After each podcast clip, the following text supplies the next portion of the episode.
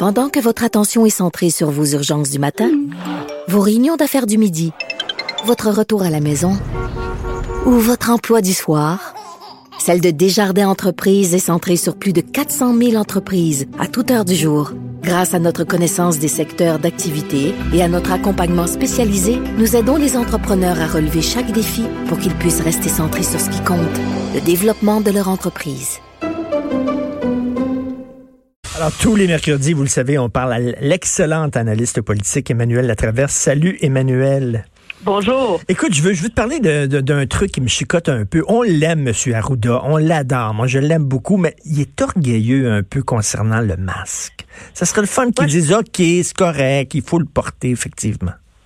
Oui, ben il y a, y a, de l'orgueil, il y a de l'entêtement idéologique mhm. euh, autour euh, de tout ça. Puis je pense que c'est pas euh, là-dessus, je me, je suis totalement en désaccord avec lui.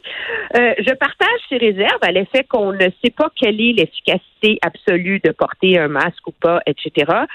Mais moi, je pense qu'il n'y a aucune honte pour les responsables de la santé publique de dire que leur vision de l'utilité du masque a changé pour plusieurs raisons. Hmm. De un, le masque a toujours été quelque chose qu'on portait pour se protéger soi-même. C'est comme ça qu'on le voit en Amérique du Nord. Hein?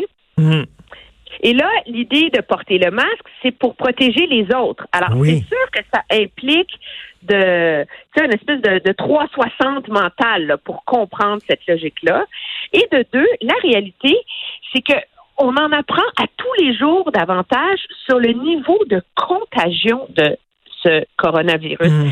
Quand quand au mois de janvier, M. Arruda s'évertuait à nous dire sur les tribunes de ne pas se garocher dans les pharmacies, acheter des masques, etc., parce que ça servait à rien, euh, il y avait raison à ce moment-là. On était à l'époque et on l'a été jusqu'à il y a quelques semaines après dans la conviction qu'il n'y a que les gens symptomatiques qui euh, cette, euh, ce virus-là et que c'était euh, les, les, les, les, gouttelettes, et etc. Et être symptomatique, c'était assez simple. À, on avait comme une, une conception. Il fallait faire de la fièvre, tousser.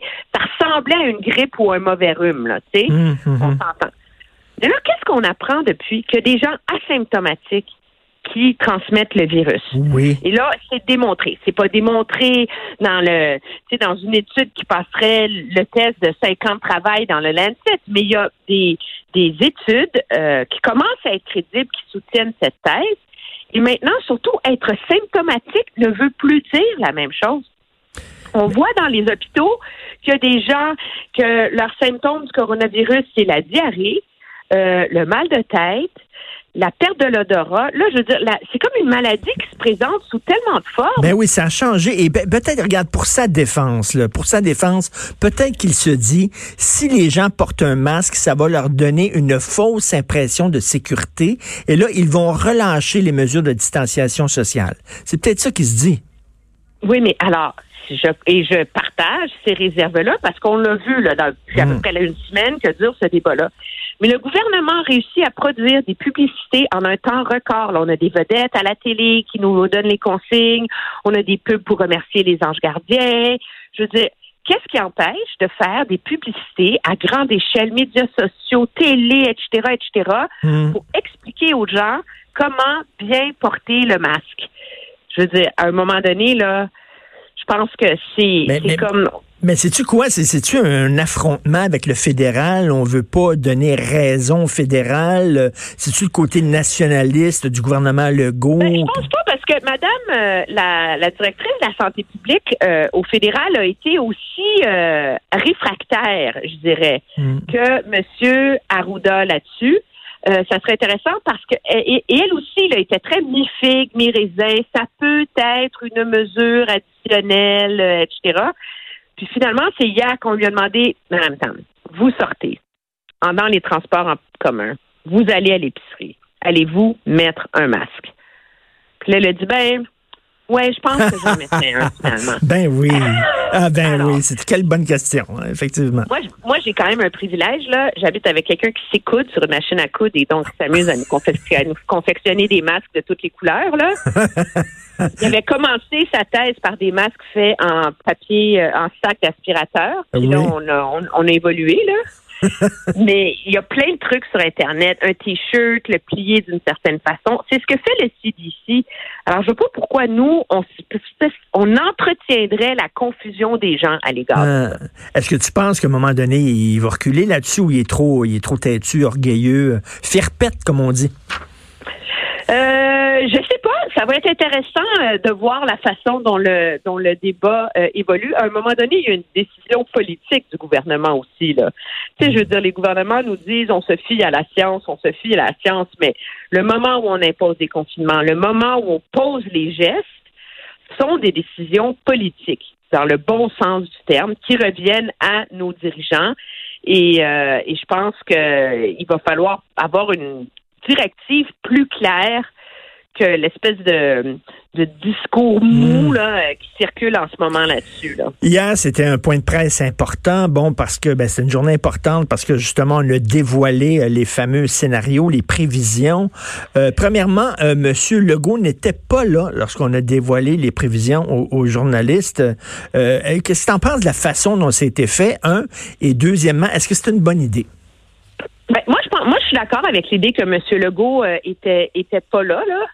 Euh, le but de l'exercice, c'est vraiment de séparer, de, d'en faire un exercice de pédagogie scientifique et, euh, et donc de dissocier l'idée que ces données-là aient pu être influencées par euh, le politique ou quoi que ce soit.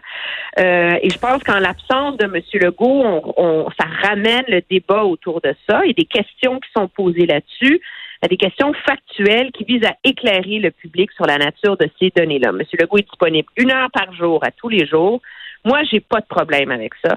Et ce qu'on a compris de tout ça, c'est que la santé publique a essayé d'offrir des scénarios, mais quant à ce qui va se passer au Québec, on ne sait pas avancer dans le temps.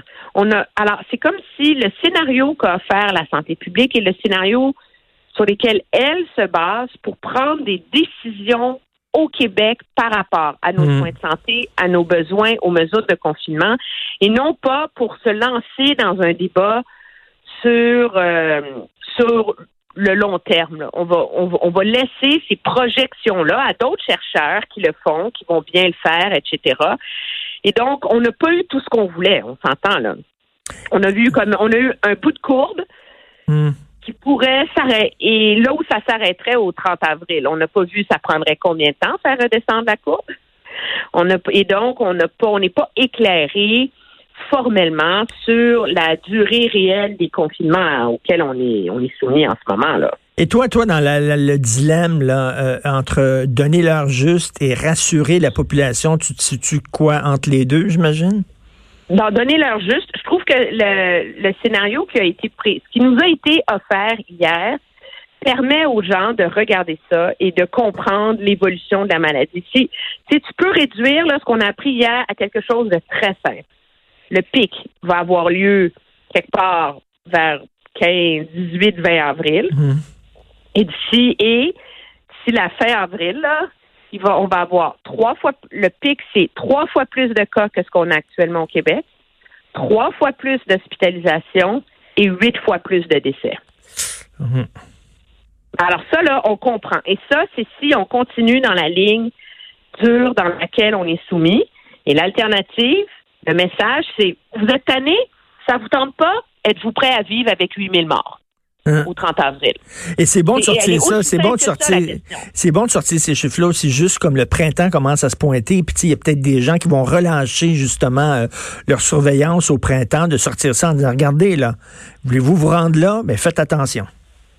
Ben, c'est ça. Puis on est on est un peu, tu sais, notre courbe de décès en ce moment un petit peu, euh, on, on, se situe autour de l'Allemagne, le Portugal. donc, on est dans la dans la zone euh, avec la courbe actuelle. On est à peu près dans des scénarios qui nous donnent à peu près, c'est ça, 1200 décès, euh, 30 000 cas au Québec.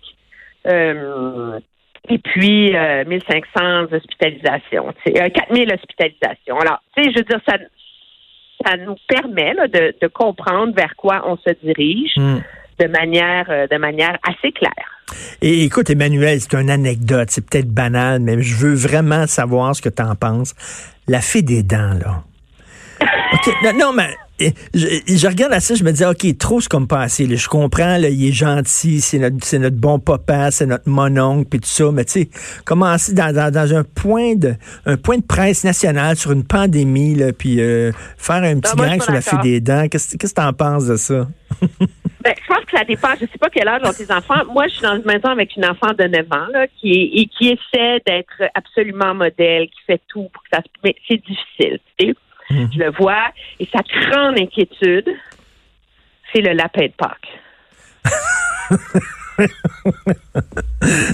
Mais, mais est-ce que c'est le rôle du premier Puis- ministre de, de, de, de Ben, moi, faire je- ça d'un point mais de moi, je pense presse? que moi, je pense que ça, ça, ça montre aux enfants. Premièrement, il y a beaucoup d'enfants qui écoutent le point de presse de M. Legault. Je je suis pas sûr que c'est une bonne idée de faire écouter les points de presse aux enfants. Moi, je, Ben, moi non plus. Moi, ma Non, fille moi, je fais pas ça. pas les points Non. de presse, mais moi, ma fille, elle sait que c'est M. Legault qui, tu sais, M. Legault, M. Trudeau, Hmm. elle comprend tout ça.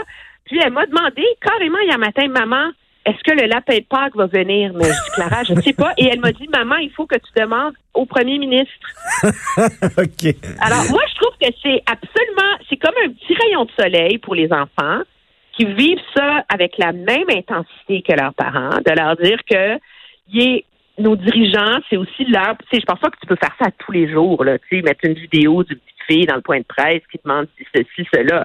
Mais moi, j'ai trouvé que le coup d'affaire des dents était très drôle et je te ferai remarquer que la première ministre de la Nouvelle-Zélande a parlé du lapin de Pâques dans son Oui. point de presse hier. Le premier ministre Doug Ford a parlé du lapin de Pâques dans son point de presse hier.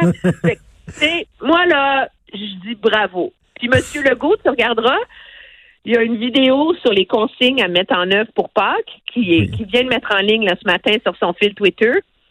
Puis, je donne un scoop à tout le monde. Allez l'écouter. Il confirme, là. Le lapin de Pâques, qui est un service essentiel. Yes. Ben écoute, si la Quand je l'ai montré à ma fille ce matin, ça sautillait de bonheur dans la maison. Alors moi, je suis OK, alors je suis trop grognon d'abord. Je suis trop cynique. trop grognon. Je suis trop grognon. je suis encore un peu licorne. il, en, Ouh, ouh. il en faut un petit on peu. sait- mais on sait que t'aimes pas les petits lapins. Ouais,